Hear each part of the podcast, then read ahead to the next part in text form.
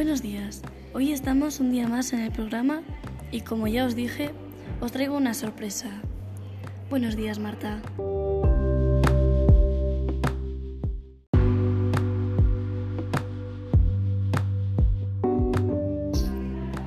Buenos días, Ainhoa. Gracias por haberme invitado.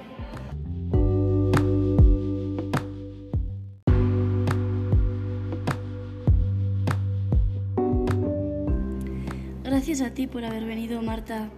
Pues, ¿nos cuentas un poco quién eres y qué nos vas a contar?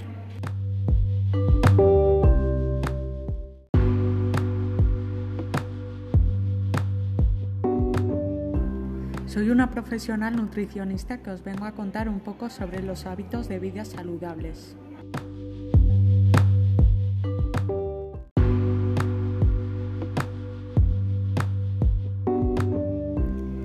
Perfecto.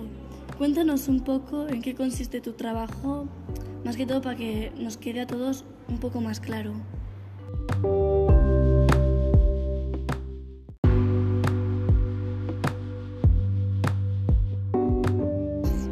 Pues os empezaré a contar un poco sobre lo que es la salud, que es un estado completo de bienestar.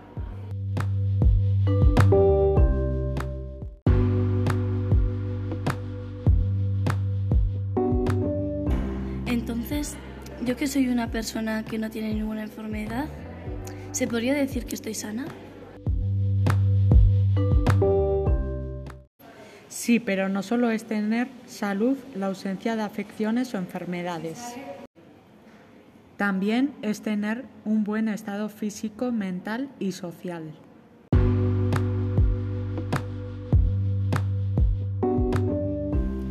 Mira qué curioso, eso no sabía. Cuéntanos un poco más qué es, que es muy importante conocer todo este mundo de hábitos saludables de la salud.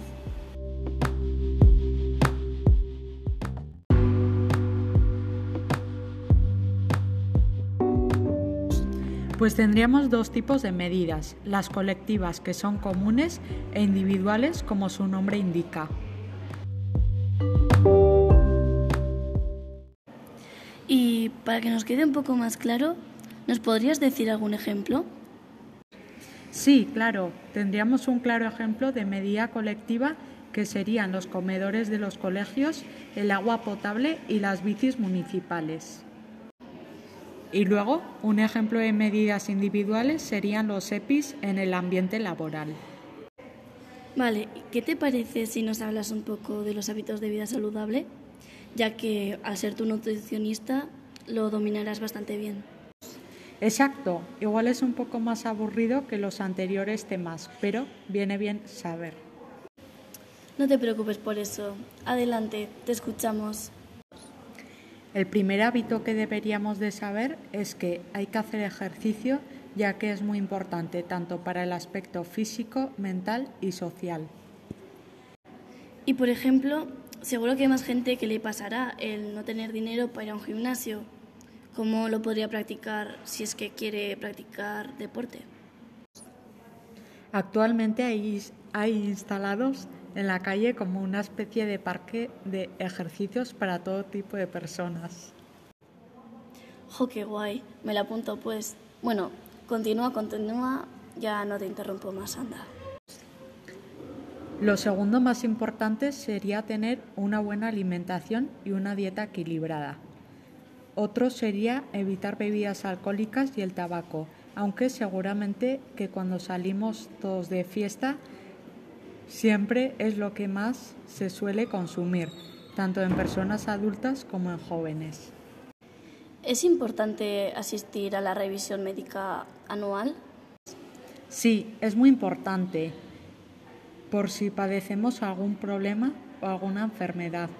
Dormir las horas necesarias es importante ya que muchas personas no duermen las horas suficientes y debido a eso se encuentran cansados y pueden causar muchos accidentes y pueden causar problemas de salud.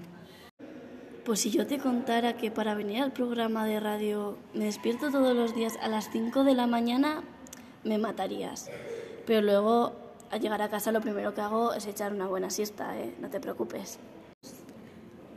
Haces mal, pero mientras recuperes las horas de sueño no está mal. Bueno, gracias por no echarme la bronca. Y con esto finalizaríamos el programa de hoy. Muchísimas gracias Marta por acompañarnos en este magnífico día de hoy. Gracias a vosotros por haberme invitado. Adiós. Hasta la próxima.